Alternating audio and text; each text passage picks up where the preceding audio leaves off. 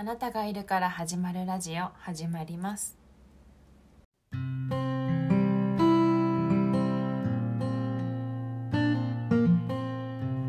の番組は私美穂が日常の話も交えながら大切なものや大好きなことや人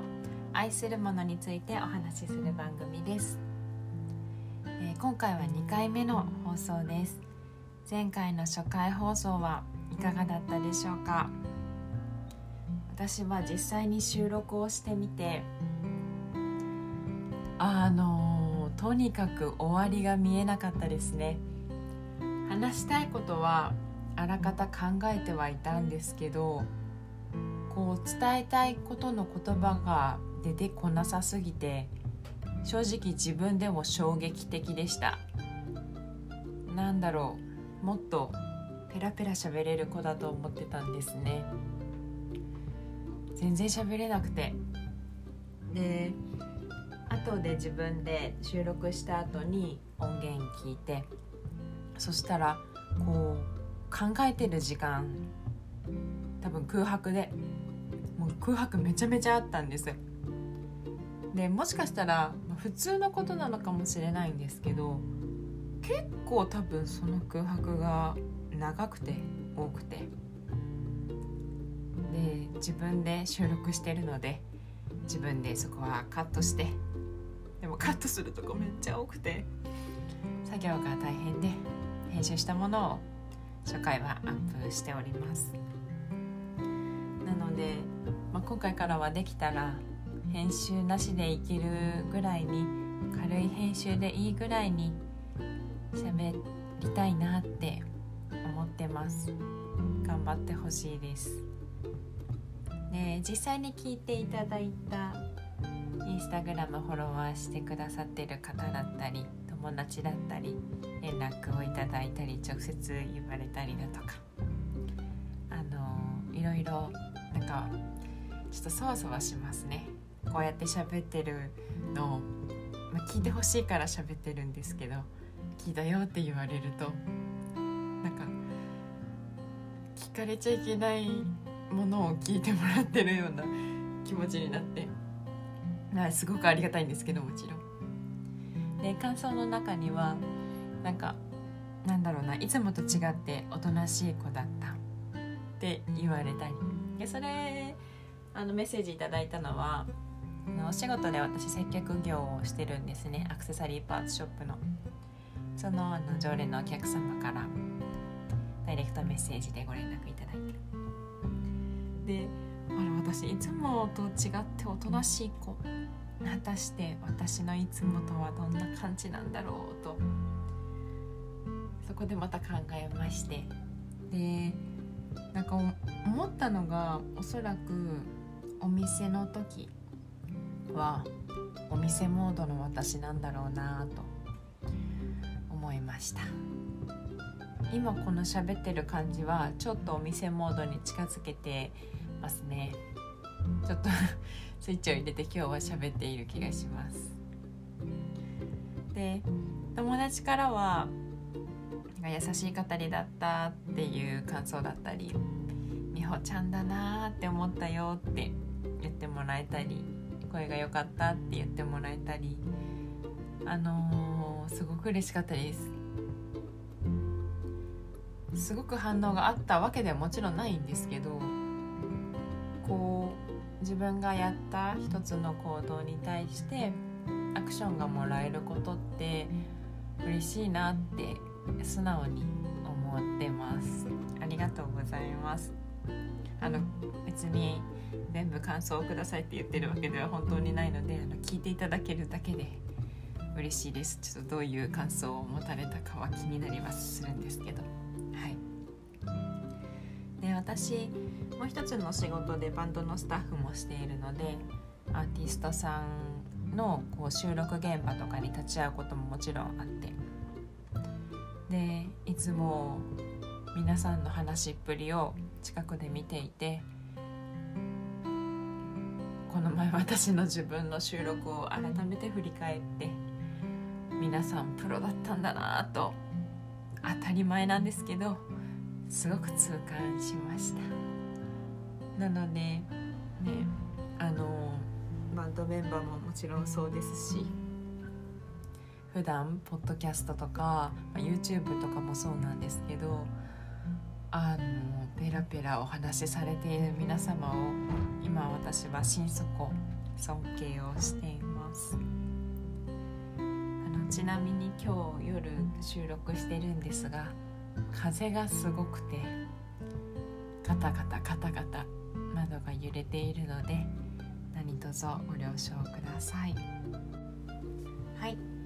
そして本日は2022年2月の4日です。立春ですね。春ですね暦の上では。そして私の31回目の誕生日です。イエーイわーいおめでとうございます。ありがとうございます。はい、えー、2月4日で31歳になりました。先ほどインスタグラムの方では投稿させていただいてコメントだったりメッセージだったりいただきましてありがとうございます。31歳になりました。31歳らしいですかね。どうなんだろうな。私って何歳に見えてるんですかね。割と年齢を当てられることは少ないので今後もその感じでいけたらいいなとは思っております。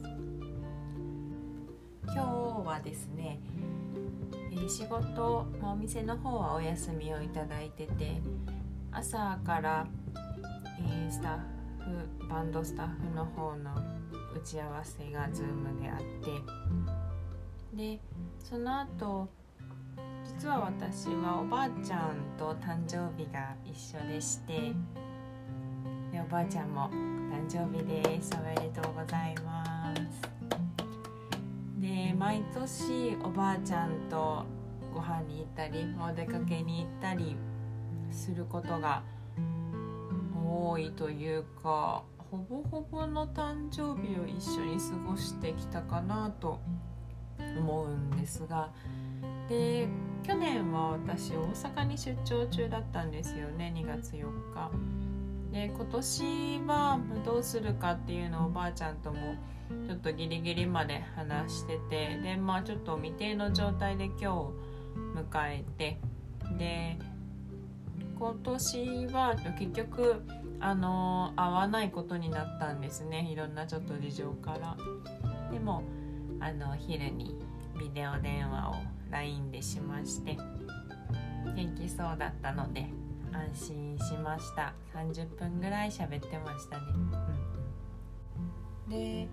お出かけすることもいろいろ考えてはいたんですが今日は結局家のことをいろいろする日になってしまいました。でもがそんな誕生日もあっていいかなと自分で思いながらちょっとできてなかったことが最近多かったのでお家を整える一日にしました。それで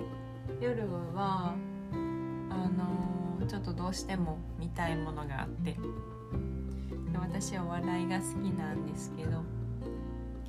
あの安友さんって分かりますか？海原安代智子さん。安代智子さん？安代智子さんで合ってますよね。あのー、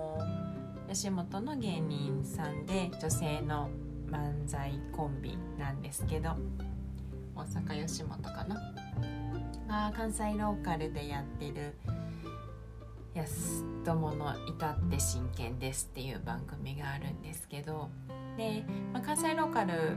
ね、なんですけど今はもう TVer とかで見れるのでもう私は欠かさず見てるというぐらい見てる番組で。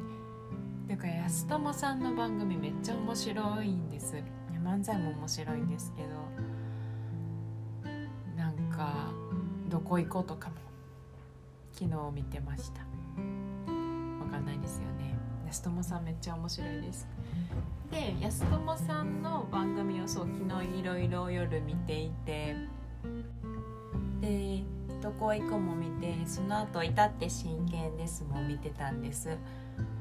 昨日放送の番組だったのかな？その会話。でそれが m 1グランプリ特集だったんですよ。でゲストはパンクブーブーさんとトレンディエンジェルさんと笑い飯さんの3組でした。で私はお笑い自体はかルーツを考えるとおそらく父親がお笑い好きだったんですよね。あの明石家電子台とか明石家マンションっていう、まあ、さんまさんの番組が、まあ、電子台は今もありますけど明石家マンションとか私が小学校ぐらいの時に放送されててなんかそういうもう本当なあれは何というかコメディですね。をまあね夜ご飯みんなで食べてる時につけてたりだとか、まあ、m 1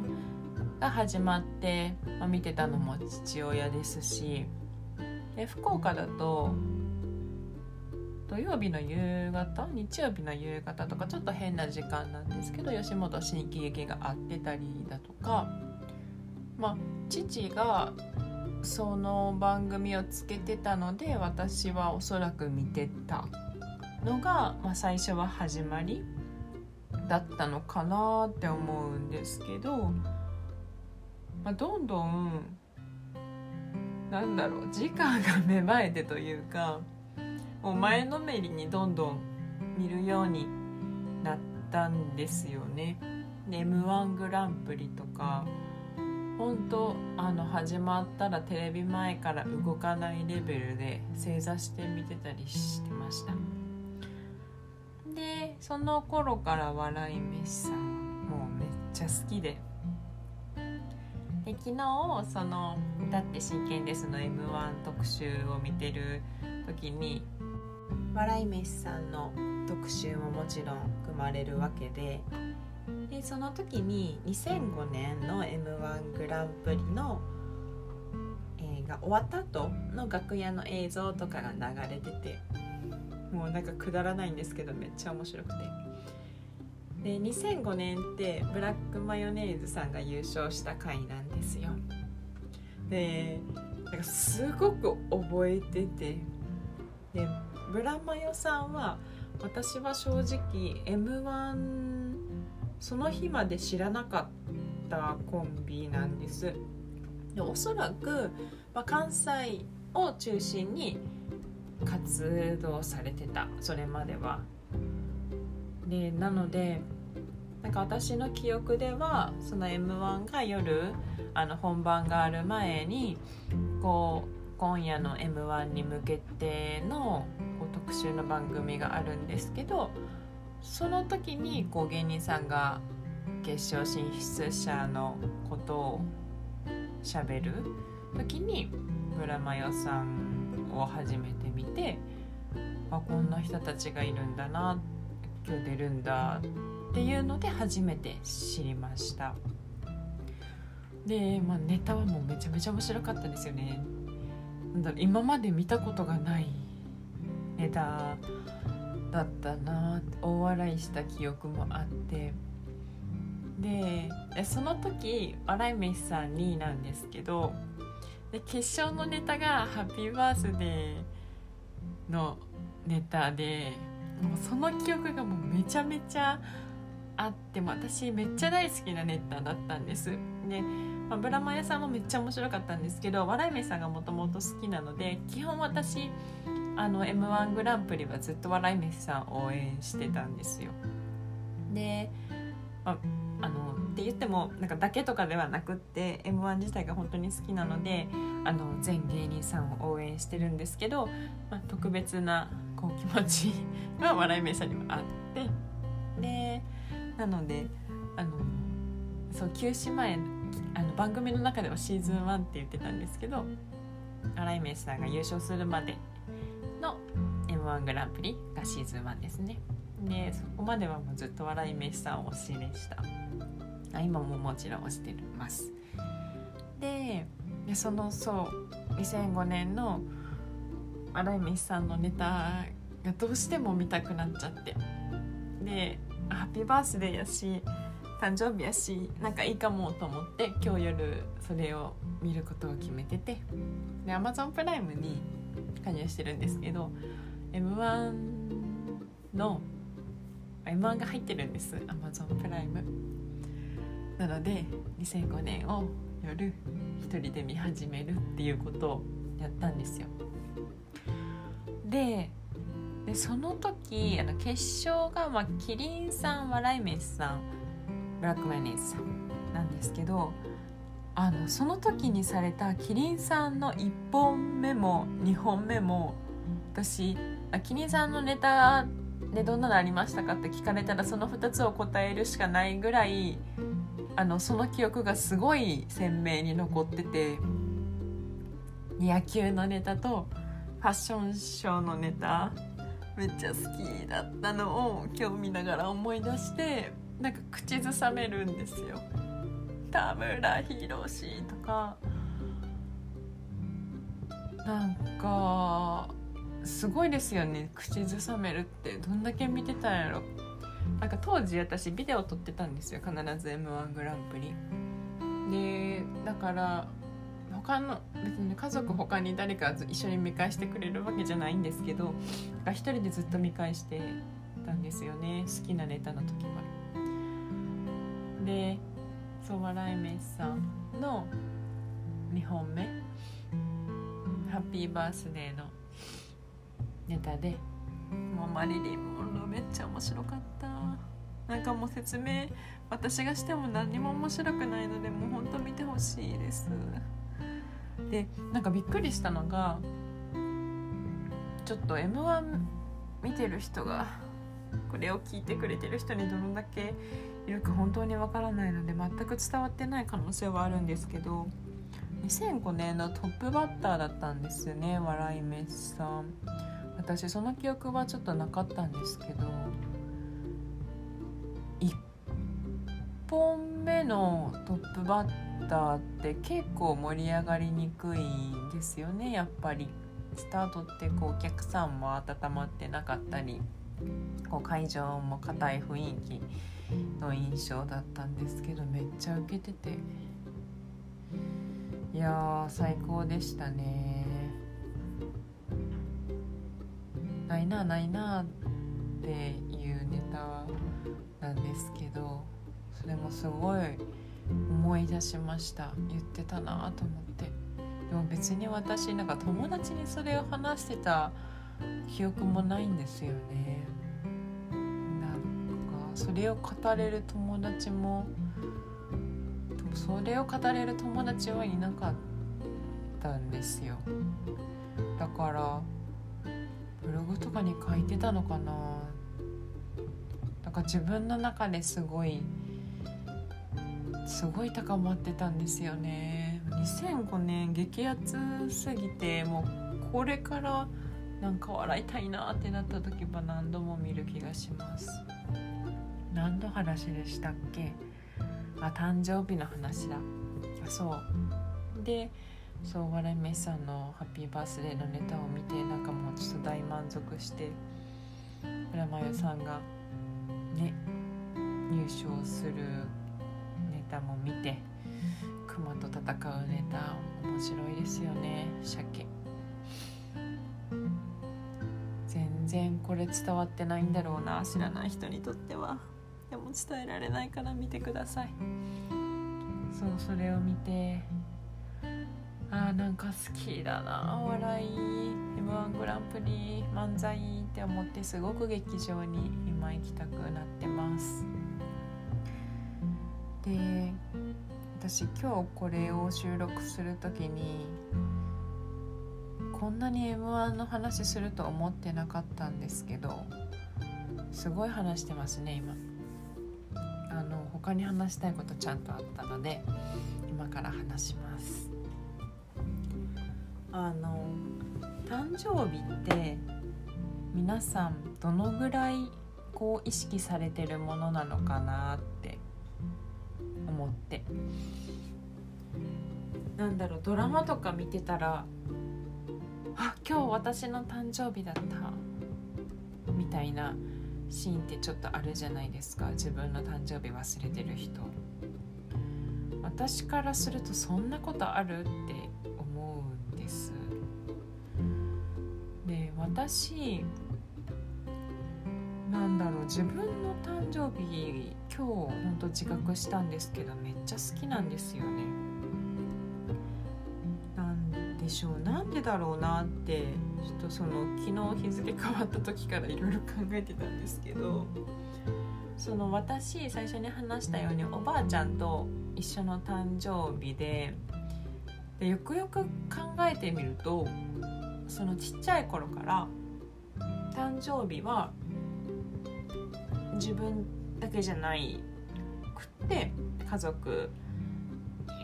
と、おばあちゃん別に住んでたんですけど必ずおばあちゃんと一緒にお祝いすることがまあ当たり前だったんですよね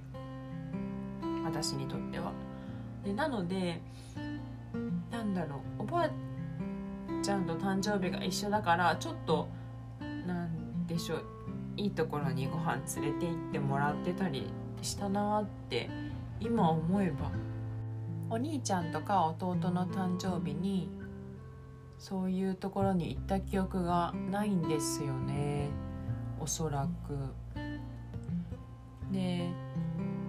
こうおばあちゃんと一緒だからそういう催し事がちゃんとあってみんなに祝ってもらえるお祝いしてもらえるっていうのが小さいながら私に染みついててでまあ小学校中学校高校になってもこうその感覚で私はいるわけですよ。で高校ぐらいの時にちょっと家がごたついた時期があってで多分誕生日だったと思うんですけど当日になってもこう母親に何も言われないみたいな年があってなんかめちゃくちゃ悲しかったんですよね。その原因は全然覚えてないからお母さんが悪かったかどうかも記憶は全くないんですけどなんだろうそういうお祝い感が感じられなかった夕方ぐらいまででだから私なんか怒ったというか不機嫌になった記憶はあるんですよね。なんかすごいですよね。なんで祝ってくれないのっていう不機嫌さ。そうあったんですよ。その記憶すごい残ってて。で結局どうしたかはちょっと覚えてないんですけどこうそういうことがあったのは記憶にありますね。なのでその感覚を私まだ引きずってるんです。多分。今周りの人に「なんで祝ってくれないの?」とかは全然ないので。それは安心していただきたいんですけどでもこう祝ってもらいたいお祝いしてもらいたいっていう気持ちは多分あります。すごい正直に話してるんですけどこれ。でなんでこんな風に思うのかなって昨日これも考えてて。でさっき話したそのおばあちゃんがいて毎年そうやって祝ってもらってたからっていうのもあると思うんですけど毎年思うことがあっておばあちゃんがいてお母さんを産んでくれてでお母さんが、まあ、お父さんと出会って私を産んでくれてで私は今好きなことをさせていただいてありがたいことにすごく充実した毎日を過ごさせてもらってるこの尊さそうその事実に対してみんな「私生きてるよお祝いして!」っていう気持ちがあるんですよね。あの承認欲求でしょうかこれは。自己肯定感が高いのか低いのかどっちなんだろうよくわかんないですけどでもこれに関してはこうみんなに言えることなんですけどね。私と同じねこう命の流れがあるわけでみんな毎日誰かの誕生日だなって思ったんです。そしたらもう毎日本当誰かおめでとうってあなたは今日まで生きてきた素晴らしいってこう褒めたたえてあげたくなったし私もいろいろあってのこの31年間よく頑張ってきたなっていい人生を私は歩めていると思っているのでよく頑張ったって最高だってで自分を褒めました。そのことをちゃんと考えたのは実は今年が初めてだったんです。祝ってもらいたがりだなってそれまでも思ってたんですけど。改めて考えると何が一番いいのかなって思った時に私自身が自分のこの1年間に花丸をあげられたらあこの1年私頑張ったなっていい1年を過ごせたなって思えたらそれが一番自分が満足する方法なのかなって思ったんですよ。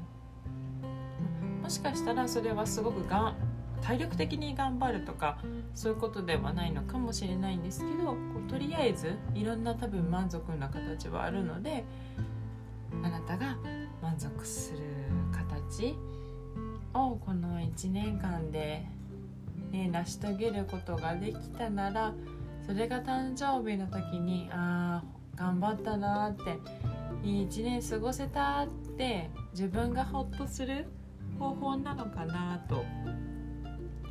思ったんですよ。やっと31歳で。気づけなかった今まで。毎年抱負はもちろん考えるんですけどちょっとその点は考えたことがなかったんですよ。抱負とは少し違う、そんな誕生日でした。皆さん本当にどの程度お誕生日に関して考えられてるのかは興味がありますね。あんまりこういう話しないじゃないですか。